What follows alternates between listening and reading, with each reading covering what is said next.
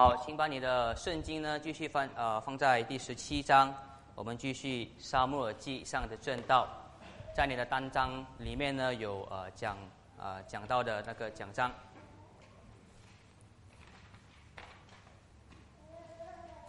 我们一起来啊做一个祷告，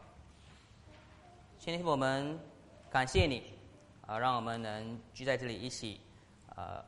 再一次的呃赞美敬拜你，再一次的呢。来到你的话语面前，啊，请你帮助我们，啊，虽然这一段呃故事呢，对我们来说可能都很熟悉了，不过，请你再一次的让我们仔细啊去细看啊这个故事里面中的细节，让我们当中能看到啊，确实你真正要我们看到啊的话语，让我们看到呢，这确实是你耶和华的战争。我们祷告是奉耶稣基督的名，阿门。这个大卫和格利亚的事件呢，啊，是一个非常经典的一个故事，啊，在西方的文学里面来说呢，如果你要形容啊一个比较弱势的人，或者或者形容一个比较弱势的群体，要对抗一个很强大的力量的时候呢，很多时候就用这个这个啊这个比喻来形容，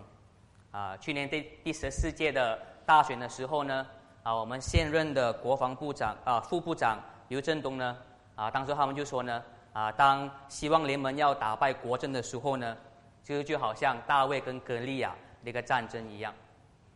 啊，当然我们也知道呢，今天的这段经文里面读的事件呢，啊，有很多呃扣人心弦的情节，啊，让我们啊很注意他的情节，就好像看一部很好看的电影一样。啊，去年呢，当我两个儿子啊第一次在儿童班的时候啊学到这段经文的时候，啊，接下来我们一整个星期呢都在演出啊这个事件。他们两个人，两个大姐在在玩耍，在玩打架的时候呢，最喜欢就是说呢：“我攻击你是靠着耶和华的名，我赢了，你就死了。”就看到我们很多人呢，都会容易的滥用神的名义。我的儿子就是这样的例子。同样的，重要的，我们成人呢，我们要知道，我们不能去滥用这个故事的真理。我们首先要知道呢，这个不是一个独立的所谓的童话故事。这个故事呢，其实如果你觉得是要激发你的斗志，让你更有勇气呢，去面对你生活中各种各样的问题的时候呢，这个其实不是这个故事要说的。啊，我们要记得啊，这个故事呢啊是有上下文的。啊，这个其实呢是神救赎计划的一部分。啊，要告诉我们呢，神是如何拯救，更重要的是告诉我们呢，神带来的拯救是什么。啊，所以看你的第一点上下文呢，啊，我们在这段经文之前呢，啊，我们所读到以色列的历史呢，是他们想要为自己立一位王，而他们要立的王呢，外表看起来很有力量的，那就是扫罗王。但是我们看到的呢，这个外表很出色的扫罗呢，却犯了很多的错误。而上周我们看到呢，神要拣选的那个位比较好的王，那个真正是他的王的呢？是那个有对的心的人，而不是有对的外表的人。那个人我们看到就是大卫。而今天我们会开始看到大卫呢，这位这个所谓的要代替扫罗的王，他的心是如何对的，而他的以后如何以他这个对的心呢，去拯救以色列百姓。所以呢，我们在那个事件过后呢，我们在第十七章的第一节呢，啊，所以我们啊。上个周第十章我们看到就是沙沙漠如何啊如何高丽大卫为代替扫罗的王，而那个事件过后呢，我们就看到在第十七章第一节呢，跳到了一个情节一个情景，啊这里说呢啊非利士人跟以色列人在伊拉谷他们摆阵啊要征战，我们知道呢在这个时候呢啊非利士人呢是以色列的宿敌，啊他们呢一直呢都为以色列带来很多的危机。啊，很多年的啊，二十十几呃，超过二十啊几十年啊，攻打他们，占领他们的领域，啊，杀死他们很多的士兵，夺走他们的妇女和小孩。所以这一次呢，又两个啊，这个很很强大的军队呢，来攻打他们。啊，但是呢，啊，这一次的战争呢，跟以往不一样。啊，因为菲利斯呢，不是直接派军队呢冲上来，啊，跟他们征战。而是派一个呢出来挑战的人，来挑战他们。而这边我们读了啊这边挑战的条件呢啊是菲利士军队和以色列军队呢各派一个最强的士兵来单挑，啊如果那一位士兵赢的话呢，输了军队就要乖乖的投降，要做营方的仆人。而这边我们看到呢啊从第四节到第七节的形容呢啊他们所派出来就是歌利亚，第四到第七节让我们看到歌利亚的的形容。他是一个非常强大的士兵，啊，他的身高呢是六肘一虎口，啊，可能没有人知道到底是什么意思，啊，六肘一虎口呢大概就是啊，大概多少？二点九七米，OK，啊，两百九十七公分，啊，两百九十七 centimeter，啊，接近三米高这么多，OK，啊，我才一米七，啊，所以一米三，大概可能 Austin 或者是 Adri 的站在我头上面，啊，加起来就是那么高，啊，接近三米。啊，这么样搞这么强大的一个士兵，啊，应该是我觉得没有人会比他，在森里面他是最最高的，有没有看过这么高的人？而且呢，他穿的啊铠甲呢重量呢是五千舍格勒铜，啊，这个就等于呢五十七公斤。当然是他的铠甲呢就五十七公斤，好像三包米这样，这样可能我大概是六六十多公斤，没有很重，好像在扛着我啊去打仗这样，啊，那他的枪头呢，当然是他的头发了呢，头呢重量是六公斤。啊，这么重，所以这边让我们看到呢，啊，格利亚有不可思议高大的身躯，啊，有普通枪呢是不能刺透的铠甲，还有呢具有啊强大杀伤力的枪，啊，很有可能呢，啊，格利亚是这样的一个很很可怕的，啊，不过我们要更加画面感，他如何如何是如果是可怕的那个呃那个一个一个战术的话，让我们更有画面感，我觉得可能或许是这样子，可能啊啊这样子的害怕。当然，我选浩浩克不代表他呃格利亚是假的啦，OK？啊，就可能我觉得那个他们所感受到那个害怕，可能是比较是这样的。啊，第十节呢，啊格利亚就这么说，他说：“我今日要向以色列的军队骂阵，你们叫一个人出来跟我决斗吧。”第十节，然后呢，第十一节这边说，扫罗和以色列众人听见非利士人这样的话呢，就惊慌。非常害怕。或许我们会说，当然了，当然没有人会去跟歌利亚挑战，傻的妹，不会去送死吗？像浩这样的一个一个一个一个人跟他们打。可是如果我们去想一想之前的上下文的话，啊，可能我们可能不会有这样的问题。不说，诶，当然是没有人会去，当然是送死吗？可能我们会问，诶，扫罗这位王不应该是要去接受挑战的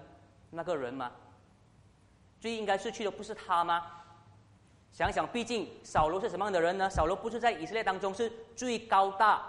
看起来最威猛的那一位吗？现在第九章第二节，我们看到扫罗的介绍呢，是他有一个名叫名字叫扫罗，又强壮又英俊，在以色列当中呢，没有一个人能与他相比。这边没有人与他相比，就是呢，他是最高的那一位人，啊，比众百姓呢都高出一个头。如果以外表来外表来看的话，保罗不诶，扫罗不就是最有能力去决去去去对决格利亚的那位人的吗？更重要的是呢，我们想起之前呢，以色列要选扫罗为王的时候，他们要的王的目的是什么呢？他们要的王的目的就是要来接受这样的挑战，就是要那为他们呢在战争中打赢胜战的那位王。我们之前回去看第八章第十九节。啊，那边说呢，百姓却不肯听沙漠尔的说的话，说不，我们一定要有一个王治理我们，使我们像列国一样，有王治理我们，率领我们，为我们征战。所以我们看到呢，以色列百姓呢，所信靠、所拣选的扫罗呢，就是要为他们征战，得到胜利了，得到胜利的王。但是这里我们看到，他们却信错了，信错了人。扫罗虽然看起来呢很有力量，可是呢却完全无法和格利亚对决，因为呢扫罗是无能的拯救者，所以呢以色列人呢都很惊慌，非常害怕，包括扫罗这位王在内。啊，那两句话呢，惊慌和害怕放在一起呢，啊，这其实是有很深意思的一位两句话啊，在在这今天的经文当中呢，其实出现过好几次了。好，如果我们看回去以前的历史的话呢，《生命记》第一章第二十节，那时候看了耶和华，他说：“你的上帝已将那地呢摆在你们面前，你们要照耶和华你列祖的上帝所说的话，上去去得那产那地为业，不要惧怕，不要惊慌。”啊，神让他们占领啊那个应许之地迦南地的时候呢，告诉他们不要害怕，不要惊慌。同样的，耶稣啊，记第八章，耶和华对耶稣啊说：“不要惧怕，也不要惊慌。你起来，率领所有作战的士兵去埃城去。看，我已经把埃城的王和他的百姓和他的城以及他的地，都交在你手里。”所以呢，我们看到呢，在那两个事件呢，确实，后来我们知道呢，神确实是带领他们打胜又高又大的敌人。我们应该会问呢：如果他们信靠的是耶和华神的话语的话，啊，再高大的敌人，他们其实都不要惧，都不需要惧怕。可是他们信靠的却不是神的话语，他们信靠的呢却是扫罗那样，外表看起来很有力量的人。他们原本以为呢，扫罗呢会带给他们更好的生命，他们原本以为呢，他们选择这样的王呢会带给他们安逸的生活和荣华富贵。但是呢，在最强大的敌人面前呢，扫罗呢却让他们彻底的失望。如果你去思考这样的一个啊一个一个情景的话呢，你不觉得很多时候我们也不跟以色列的百姓一样吗？很多时候呢，我们都去相信呢那些看起来会带给我们幸福的东西，但当大患难来的时候呢，那些我们之前信靠的东西呢，会变得。完全都没有任何的力量。啊，我们以为呢钱是万能的，有了钱就很有力量。但是呢，金融危机发生的时候，或经济衰退的时候呢，再多的钱，再多的产业，都可能变得一无所有。啊，我们以为呢，如果我们可以找到我们的真命天子，或者可以找到我们心目中的女神的话呢，我们就会过着永远幸福的生活，像童话故事一样。哪里知道，很可能呢？那段婚姻就是痛苦、忧愁的开始。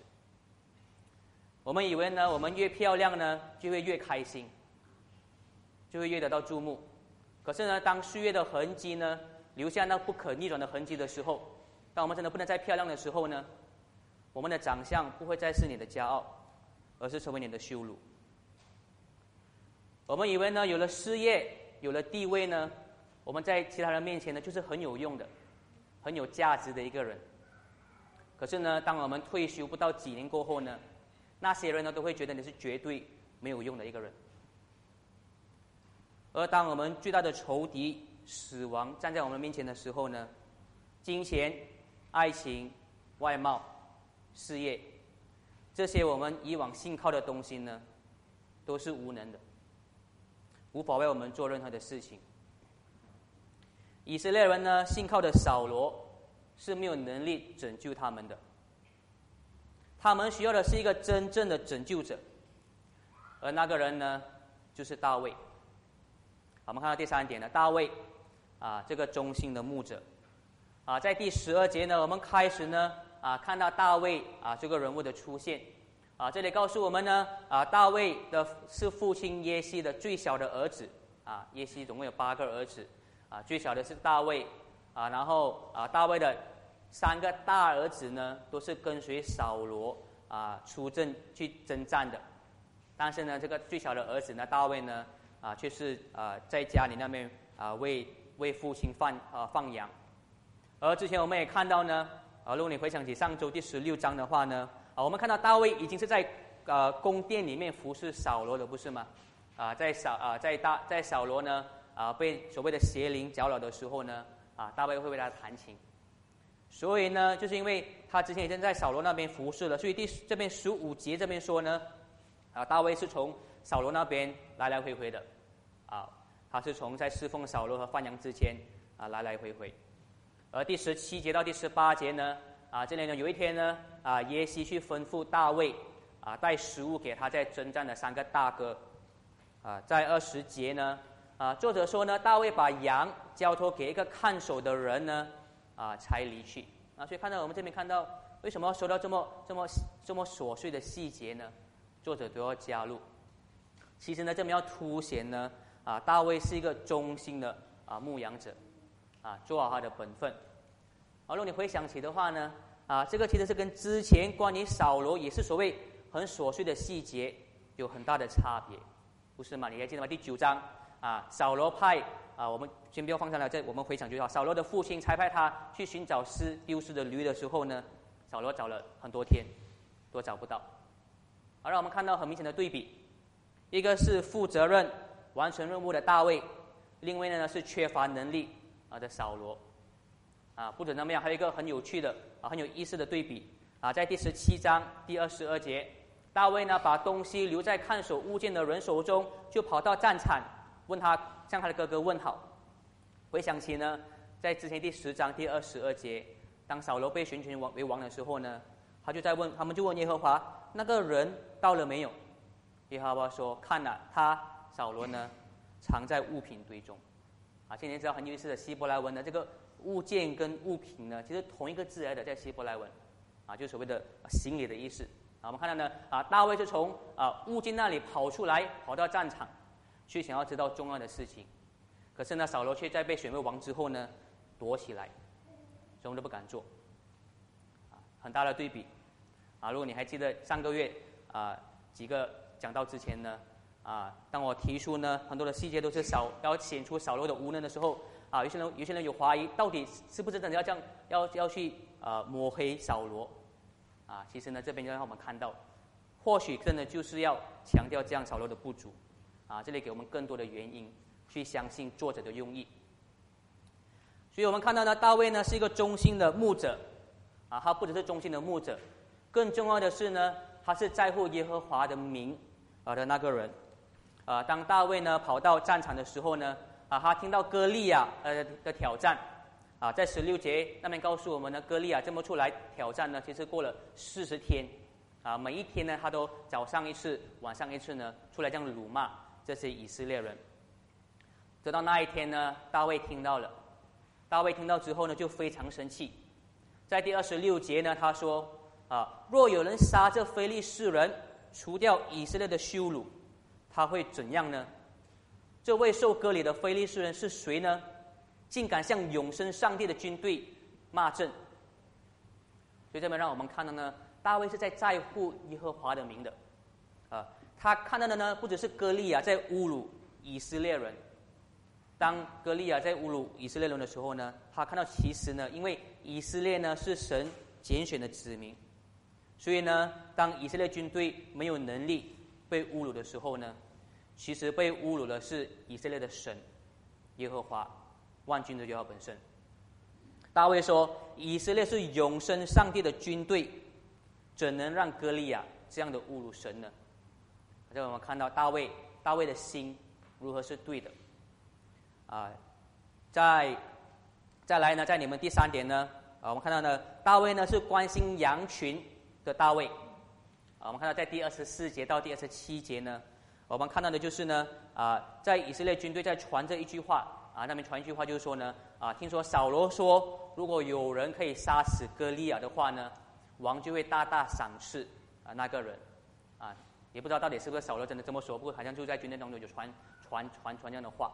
啊，而大卫呢也是在放话给军队不同人的说呢，干掉这个歌利亚的人会怎么样呢？干掉这个歌利亚的人会怎么样呢？啊，其实这样的一个过程呢，是啊，大卫这样的放话呢，是让希望扫能传到扫罗那里知道，啊，知道呢他是愿意啊去对决歌利亚的，啊，希望呢啊扫罗去会派他去，而当大卫呢真的被叫到扫罗那里去的时候呢，大啊扫罗就对大卫说呢，啊你绝对不能和歌利亚啊决斗，因为你年纪小，啊这边很年纪小，很可能呢是因为呢啊大卫还不到二十岁。我们知道，在以色列的呃的规矩呢，啊，如果你不到二十岁的话呢，你是不可以去啊被招去啊去打仗的，啊，或许呢，扫罗是真的在关心大卫，啊，还有说你这个个子不大，又没有作战经验的青少年，你这样做会去送死的，你知道吗？啊，你不可以去，啊，当他这么说的时候呢，啊，大卫就就就回应说呢，其实不用担心，因为之前我放羊的时候呢。如果有狮子或熊来抓走羔羊的时候呢，我就会打死它啊，击去追它，打死它。真的还要起来攻击我的时候，会抓它的胡子啊，把它把它打死。这边好像就好像武松打虎的那种那种情节啊。不过我们可能应该不是这样，应该是啊大卫呢用他的那个鸡弦呢鸡弦啊击打这些羊啊击打这些熊跟狮子。啊，这边的细节呢又有一个细节，让我们看到的是什么呢？让我们看到的就是呢啊大卫身为这个啊牧羊者呢，他是关怀他的羊群的。啊因为呢，还要保护在他照顾之下的羔羊呢，他冒险的去追赶这些野兽，啊，这边再次的凸显呢，啊，大卫是如何的一个领袖，啊，为什么他是有对的心的人？为什么神拣选的是这一位王？啊，我们看到那三点，他是忠心的牧者，啊，他是服从啊他父亲话语的儿子，他是在乎呢耶和华的名誉的人，他是关怀羊群。愿意呢为他照顾的羊群呢，呃，冒险的牧者。这个就是为什么呢？之前我们在第十六章呢，耶和华说呢，他看见了大卫的心，大卫的心呢是合神心意的。这边让我们看到呢，这其实跟啊跟啊所谓啊跟那个大卫的哥哥，呃，以利亚，是吗？呃，跟扫罗呢有很大的对比。这边呢，我们看啊，在以利亚呢，啊，如何跟大卫跟以利亚跟小罗有很大的对比啊。在以利亚在第二十八节呢，啊，他的哥哥呢，啊，骂大卫，他说：“你为什么没有照顾羊？你来这边做什么？你是要凑热闹吗？”这边呢，以利亚呢，以外表呢去认定大卫是有不对的心，但是呢，我们知道真正有不对的心呢，不是大卫，而是以利亚。而呢，呃，很妙的就是呢，当在第十到我们跳到第三十八节，啊，当扫罗呢决定真的要派大卫去去和歌利亚决斗的时候呢，啊，他将铜盔呢戴在他大卫头上，给他穿上铠甲，啊，就是我们注意细节的话呢，这里呢，大啊扫罗跟大卫穿上的呢，其实和歌利亚的装甲呢是一样的，一样的装甲。我们看到扫罗把自己的战衣呢给大卫穿上。铜盔戴在头上，又给他穿上铠甲。之前第四节呢，名叫格利亚，他是加特加特人，身高六筹一虎口。他戴他戴着铜盔，身穿铠甲。所以呢，我们看到呢，扫罗呢是因为以外表而被拣选的王，他也同样的呢是靠靠靠外表的装甲呢，啊需要需要让大卫呢去迎战。可是呢，我们看到的对比呢，就是呢，啊大卫做的是很不一样的。他不然，不是靠啊，他不是靠那个没有真正能力的外表去迎战，他是靠耶和华的力量啊去对抗格利亚。而呢，其实，在第三十八节呢，我们看到呢，啊，扫罗呢把自己的战衣给大卫呢，其实是有蛮深的一个意义的，因为我们知道呢，王的战衣呢是很特别的，应该是唯一一个有这样子的战衣的，王的战衣呢是代表他的身份。就你看到战衣就知道那个是王，他把他代表他王的战衣呢交给大卫，你想其实有蛮多的影射的，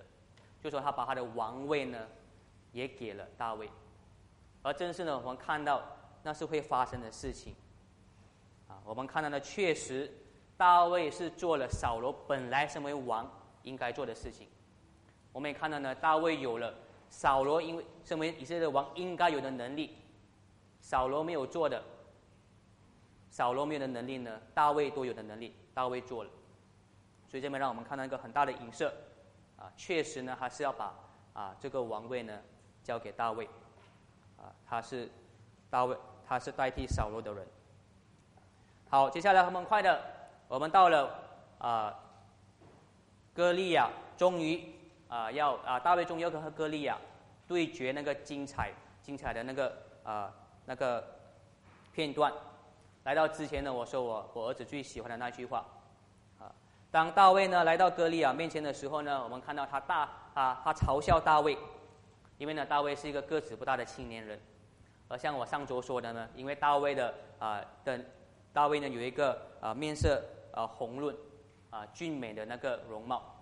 根本都不适合打仗，只是像韩国美男子啊金秀贤一样，啊，所以他嘲笑他。而且呢，我们看到呢，这边很大的对比啊，歌利亚呢啊是的兵器呢啊是尖锐又沉重的枪，可是呢，大卫呢却拿一个木杖过来。所以菲利斯说呢：“你当我是狗吗？拿那个木杖过来，你不觉得这个就很好笑吗？很好笑的就是呢，大卫真的是把他当成是动物一样，因为他之前呢就是说呢，我就要像杀熊、杀狮子一样呢，啊，杀死格利亚。啊，不过这边让我们凸显的是什么呢？让我们凸显说，大卫说他没有带任何的兵器来去对抗格利亚的刀枪和铜矛呢。他说他要显示说呢，大卫不是靠自己的力量。”来去对决格利亚，啊，四十五节很重要的那一节，啊，他说呢，我来攻击你，是靠万军之耶和华的名，靠神的力量，也因此呢，第四十七节，大卫说呢，耶和华必将你们交在我们以色列人手里，啊，大卫的话呢，啊，对我们这些熟悉这个故事的人呢，可能我们觉得非常非常的霸气，不是吗？很勇敢，而是如果我们先放慢一点的话，我们如果回到当时的情况，那真实那个这么这么有这么一个生死对决的那个情况来说，或许他们不觉得很霸气啊，或许对很多以色列人来说呢，啊是非常大胆，或是非常愚蠢的，不是吗？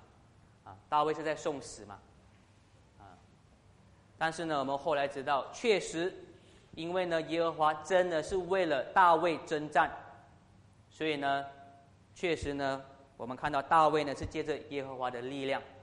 得胜的。当然呢，我们也这个是我是我们基督徒呢呃家喻户晓的一个故事，也知道一个总结。当然，我们也很很多时候呢啊他们会怎么去应用啊这样的一个故事跟这样的一个一个一个呃所谓的结果呢？大卫靠耶和华的名，不靠任何武器来得胜呢？很多时候呢。啊，有一些教会的宗派呢，啊，当他们去应用这段经文的真理的时候呢，应用的方式呢，就就是说呢，要鼓励基督徒们来说呢，啊，不管你在生活当中遇到多大的障碍或困难呢，啊，只要你勇敢的去面对你的问题，或努力呢去达到你生活中的目的的时候呢，你可能就会做得到，啊，像大卫能战胜歌利亚，啊，而且呢，啊，很。可能更啊更加更重要的是呢，很多时候当他们真正的是靠自己的勇气，当他们真的是靠自己的努力去做到他们的目标的时候，啊，去克服他们他们的那个障碍的时候呢，他们就说哈利路亚，感谢神，是神给我的能力，然后呢就会请上这些人去上讲台，分享他们的见证，啊，鼓励更多的人呢有这样的勇气去做这个事情。所以呢，他们是把这个故事呢。当做他们个人的推动力，啊，将大卫的胜利故事呢，应用在他们所谓的生活中大大小小的个人战役，不是吗？啊，就是我们要去思考呢，这样的应用呢是非常错误的，我们不应该是去应用这样的这样的一个这个故事，啊，因为像我之前说的，啊，这个故事不是独立的。不是一个独立要鼓励我们某个事情的一个一个一个一个故事啊！这个故事是有上下文的，说的不是任何以色列人，说的是以色列的王，说的呢是神具体的救赎计划。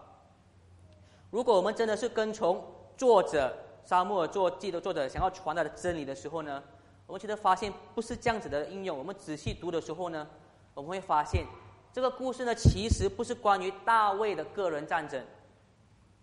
这个根本不是关于各位大卫的个人战争，这个故事其实是关于耶和华神自己的战争。换句话说呢，啊，不是因为耶和华为大卫的个人战役而征战，所以大卫得到胜利。很多时候我们是这样子的，这样子的去啊，去去呃去理解，而是因为呢，大卫是在为耶和华征战，大卫在在在去去去做的呃，是 fight 的是耶和华的战争。所以呢，他才会得胜。所以呢，这边我们知道最主要的那个真理呢，不是大卫这个人得胜，而是呢，神借着信靠他的人呢，去完成他自己想要完成的救赎。而如果我们仔细看第四十五节、第四十六节的话呢，我们就会看到，这其实作者要告诉我们的啊，四十五节这边啊，大卫说呢，你来攻击我是靠着刀枪和铜矛，但我来攻击你呢。是靠着万军之耶和华的名，后面这个很重要，就是你所辱骂带领以色列军队的上帝今日呢，耶和华必将你交在我手里，我必杀你，砍在砍下你的头。所以呢，耶和华必帮助大卫，因为大卫呢，所要去战征战的呢，不是他自己的名，而是为了以色列的名被辱骂而去战斗的。而我们看到呢，啊，格利亚呢，主要不是大卫的个人仇敌，不是吗？格利亚主要的呢是神的仇敌，所以呢，神才会给那样的胜利。第四十六节呢，继续更清楚的说呢，啊，大卫说呢，今日我要把非利士人士兵的尸体呢，给空中的飞鸟和地上的野兽，使全地的人都知道以色列中有上帝。那时候可能我们就忽略了这段很重要的细节。这个战争的胜利的目的是什么呢？这个战争的目的呢，不是为了让大卫呢得到个人成就，而是要让耶和华得到荣耀。这个是神给胜利的目的，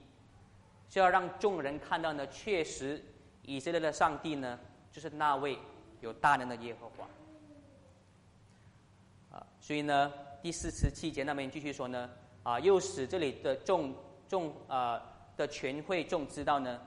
耶和华使人得胜，不是用刀用枪，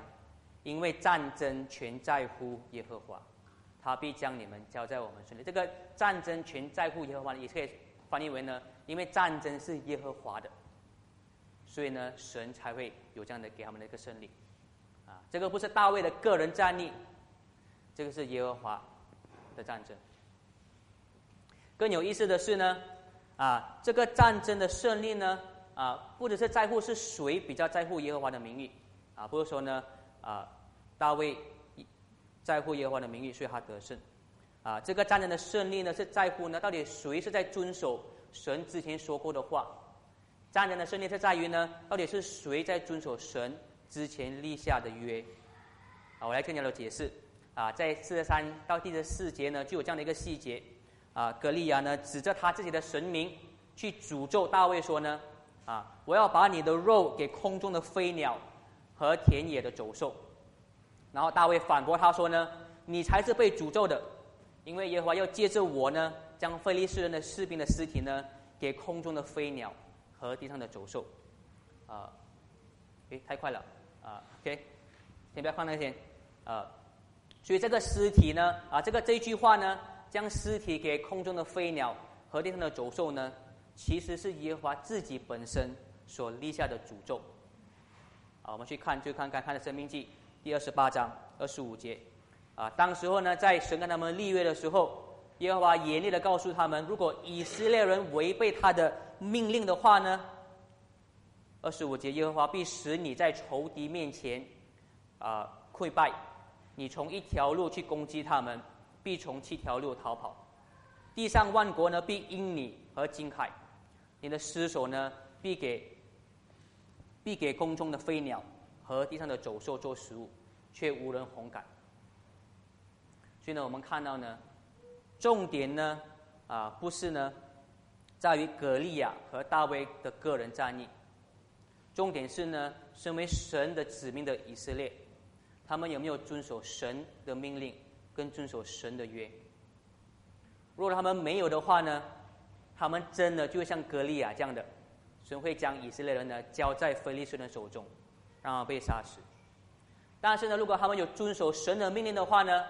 他们就像大卫所做的那样，因为大卫是服从神的人，他是为耶和华征战的人，所以呢，在强大的敌人，他们都不需要惧怕，因为神会为那些服从他的人。征战，所以呢，如果你去这样思考的话呢，其实大卫和以色列人最大的仇敌不是格利亚，其实呢，他们最大的仇敌是他们自己。具体来说呢，他们最大的仇敌呢是他们心里面自己的罪，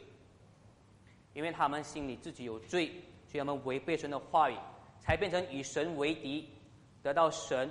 所给的诅咒。所以我们也在旧约圣经里面的后面看到了，确实，当他们之后在大卫死去过后，当他们真的是去啊拜假神、违背神的话语的时候呢，也确实在耶利米书看到了这个啊这个尸体给空中的飞鸟和地上的走兽呢，也确实真的应验在他们的身上。所以呢，我们看到呢，他们最大的仇敌啊，不是格利亚，是他们自己的罪。而因为呢，以色列最大的仇敌是他们自己的罪，其实呢，他们真正的仇敌是神自己。神呢，是比格利亚更可怕的一个仇敌，对他们来说。从另一个角度来看呢，虽然我们看的就是呢，格利亚呃，大卫如何得到胜利啊。从另一个角度来看呢，这段经文让我们看的就是呢，神的仇敌一定会被消灭的，包括格利亚在内。这边是要告诉我们，不需要害怕格利亚，如果我们服从神。不过要同时让我们看到呢，你更需要害怕的呢，不是格利亚，而是神，而是神公义的愤怒。因为这样的上下文，因为这样的真理，所以回到我之前说的。如果我们将大卫和歌利亚的故事呢，当做是我们面对生活中大大小小的战役的一个动力呢，是多么的错误。因为呢，我们最大的问题呢，不是我们看在生命中那些小小的障碍，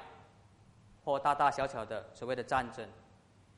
我们最大的问题呢，是神在向他的仇敌宣战，包括我们在内。最近呢，我跟啊永华一起在读罗马书，啊那里就有就有就有说到，因为人类的不义和不虔压制神的真理，所以的神的愤怒呢显明在所有世人身上。这是我们要知道的，啊到底圣经这个段故事要我们看到要凸显的是什么？啊接下来我让我去简短的啊去解释剩余的经文。再做一个最后的总结，啊，在大卫和格利亚的故事呢，啊，那些扣人心弦的细节呢，都是在在真正决斗之前，不是吗？啊，当你真的到真的对决的时候呢，咻，好像一秒，啊，读过去，很快的，啊，就被干掉的，啊，当菲利，我们看到那边，当菲利士人啊迎向大卫的时候呢，啊，大卫用用那个呃机弦摔出一块石头打中他，好，可能我们我们知道其实。啊，那个所谓的呃机旋不是这个 lastic，我们华人中文不是这样子，不是这样子的 lastic 射死的，OK，不是这样子没有没有力量的那个，好像是射鸟那种的去射死呃那个格利亚。啊，这边讲的机旋呢，其实是一个一个当做一个一种武器来的，啊，他们不是这样子拉来射的，是这样子摔的，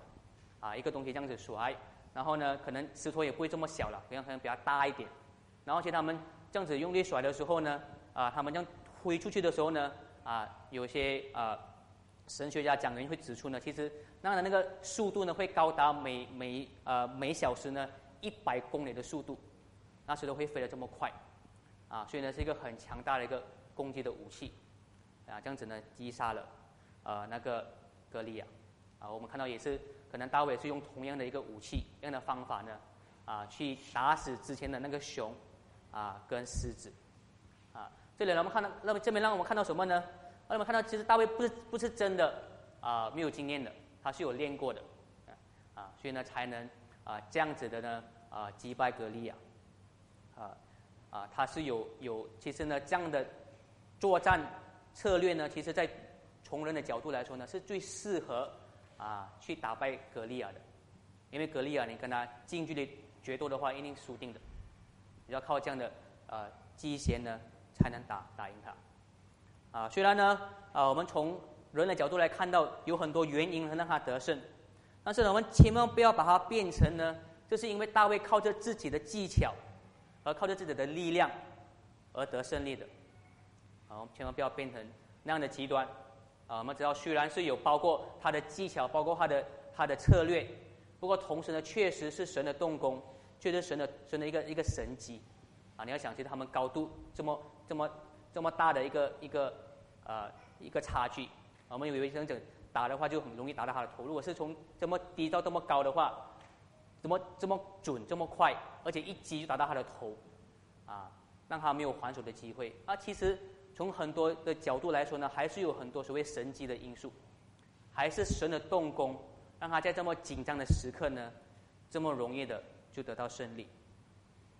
接下来第五十一节呢？啊，在歌利亚的头啊被割下的时候呢，我们看到第五十一节呢，啊，菲利士的军队呢都逃跑，这么让我们看到什么呢？看到他们其实在说谎的，不是吗？他们不是说如果输了就要乖乖的投降吗？他们根本没有乖乖的投降，他们就说罢了。输了过后呢，还是一样的，像平时这样的去去争斗。然后在五十五节到五十八节呢，啊，当大卫胜利回来的时候呢，啊，这边有一个情节，让我们告诉我们呢，啊，扫罗问他的元帅，啊，啊，那个亚尼尔，他问，诶，这个人，这个大卫，到底是谁的儿子？啊，这里要解释多一点，因为呢，或许有人会会疑惑，之前在四十六章十四到二十三节，我们不是看到大卫在扫罗面前服侍吗？为他弹琴，为什么这边我们看到好像扫罗根本不认识啊他是的？要如何去去把这两个啊去去明白？啊，其实神学家有很多不同的解释，啊，但是我认为最好的解释呢，就是呢啊，当时候在就在这个时候，包括当时呢，扫罗是被邪灵搅扰的，所以呢，保罗呢，哎，所以扫罗呢是神志不清的，所以他神志不清，所以啊，大卫在，而且我们知道大卫在他弹琴的时候呢，都是他在。被邪灵攻击的时候，所以很简单的一个解释呢，就是呢，啊，扫罗纯粹是忘记了大卫这个人，啊，对这个人没有印象，啊，这样子的一个解释，我觉得是最好的，非常很简单，啊，最后呢，我们啊为今天所学到的真理呢，啊做一个总结，啊，我们要记得呢，这段经文的上下文是什么？这段经文呢是关系到以色列的生死，我们知道。啊他们呢面临的是很大的危机，是能呢能拯救他们逃脱非利士人的攻打，是能拯救他是谁能拯救他们脱离死亡的仇敌呢？这边让我们看到呢是服从神心意的大卫王，大卫呢这样的施展神的大能拯救他们，就是要看到呢啊他就是。那样神派来的拯救者，而他们之后要做的呢，也确实应该要服从这一位王，服从大卫这位拯救他们的王，在他们的带，在他们应该要在大卫的带领之下呢，服从神。可是呢，我们后来看到的情节呢，却不是这样的，啊，很多以色列人呢，并没有因此呢，啊，效忠于大卫，很多人还背叛大卫，把他送去草庐那边去啊，去去背叛他。但是呢，我们也看到呢，确实有一些人呢，是对这个大卫这个拯救者呢，有对的回应，啊，像约拿丹，我们就是会看到的，啊，那些人知道呢，大卫就是神派来的救赎者，他们要相信的呢，就是大卫这位王，相信呢，因为是神派给他派他来的呢，他一定会最终拯救我们，拯救他们。所以呢，重要的结论是呢。你看到神的拯救者所带来的救赎吗？你相信他真的会为你战胜你最真、最大的仇敌吗？啊，让我们啊从大卫这个事件呢跳到大约一千年之后啊的历史呢，我们其实知道呢，大卫啊靠着神的名战胜以格利亚这个仇敌呢，最后呢是要预表耶稣基督所做的事情。他如何靠这神的名呢，战胜我们最大的仇敌？他在十字架上呢，为我们战胜了罪，为我们战胜了的死亡。这个是耶稣基督要我们看到真正的拯救。更重要的是呢，我们的心是否看到我们最大的问题确实是神的愤怒？我们的心确实是看到这是我们真正最需要的拯救。大卫呢的这个事件呢，啊是要以色列人们看到呢，啊在生死的事件上呢，他们是要信靠他的。同样的，我们要看到呢，在生与死的事件上呢，我们要信靠耶稣基督。他真的是能为我们战胜罪和死亡。最后呢，我们又回到啊，有一些基督徒呢，呃是如何错误的应用这段经文，啊，所谓是不是说两次？我在马来西亚的教会呢，啊，就听过一段经文，啊，是这样子讲解的，啊，他啊讲到这段经文的时候呢，啊，重点呢就像我之前说的，啊，这个大卫的基弦呢，啊，其实从人的角度来说呢，是唯一一个能战胜格利亚的策略，是非一个一个非常精明的策略，非常高的技巧，去击败这么强大的仇敌，啊。而那个讲到最终的应用是什么呢？最终的应用就是呢，大卫是看到了自己所有的优势，大卫看到了自己的强点，所以呢，他利用他的强点，利用他的优势呢，去战胜了强大的格利亚，为神得到胜利。而他的应用就要鼓励所有的基督徒呢，要看到我们自己所有人所有的强点，每个人都有独特的优势，啊，你不要认为呢你自己是没有能力的，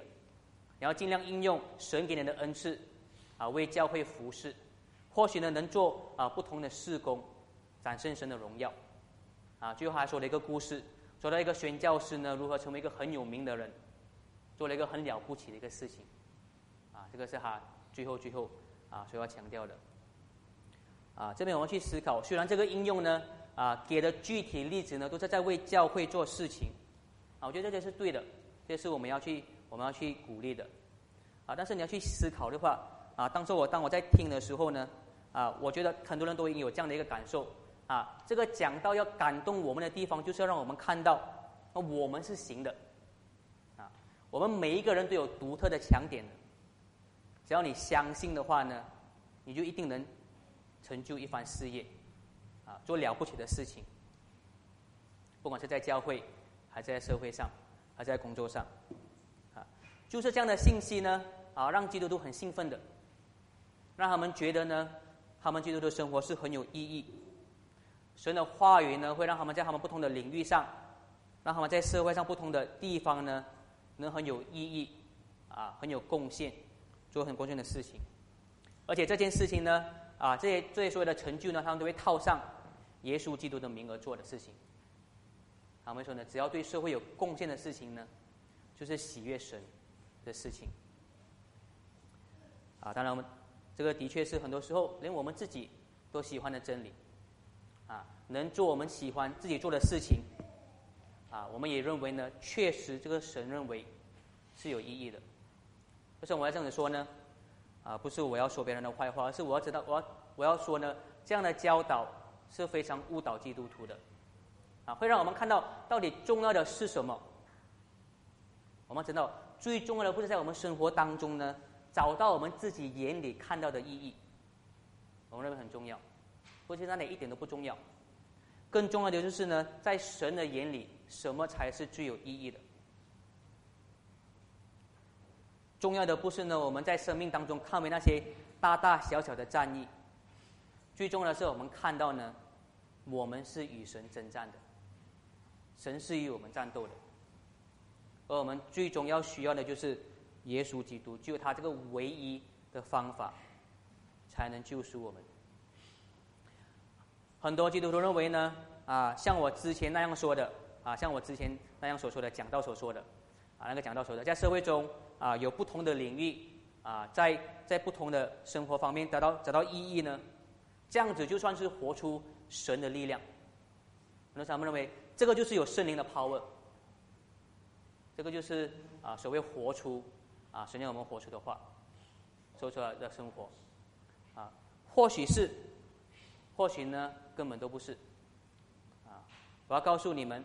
有另一种方法，怎么去活出神的话语？有另一种方法，什么肯定呢？是神的拯救力量而来的。什么的方法是肯定充满圣灵感动的样式？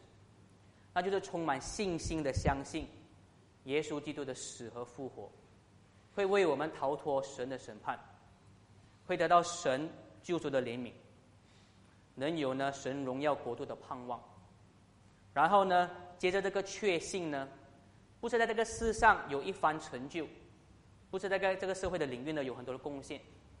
而是默默的努力。很多时候呢，看似是很懦弱，看似是很沉闷的，在宣讲十字架这个讯息。很多时候是很简简单单的去照顾身边的人，啊，跟随神的话语去关怀那些弱势的弟兄姐妹，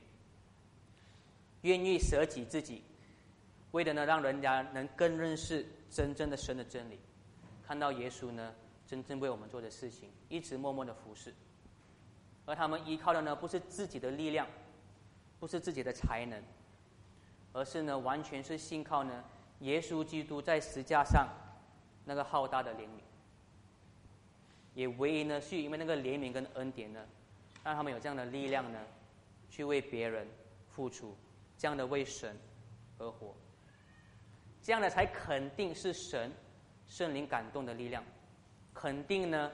是呢，大卫借着耶和华的名所得到的胜利，要传达的那个力量。我们一起来祷告。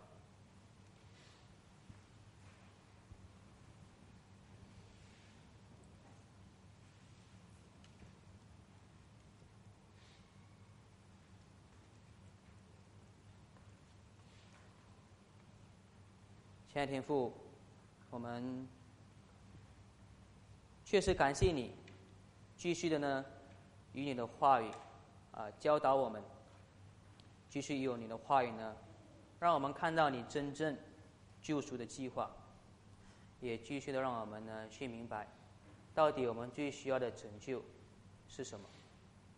确实，很多时候呢，我们所被吸引的呢，就是我们眼前看起来很荣耀、啊很荣华的事情。啊，当你请你帮助我们。不要将你话语的真理跟这个世俗的智慧掺在一起，请让我们单单的注视你的救赎，单单注视你的话语。在我们活出你的话语的时候，确实有很多时候，我们确实是能啊感受到你在我们现在生活当中所带来很多的益处，很多的祝福。但千万不要让我们忘记，我们确实所要得到巨大的救赎。就是你那永远公义的愤怒，我们能得到巨大的盼望，能祝福，也就是耶稣基督在十字架上所施展的怜悯、恩典和慈爱，让我们这些不配得的人呢，能分享你的荣耀。请你帮助我们看到这个救赎的力量，请你帮助我们确实是以这个力量而活，被圣灵感动的去默默的去服侍你的福音。俯视我们生命的身边的人，我们来祷告，奉耶稣基督的名，阿门。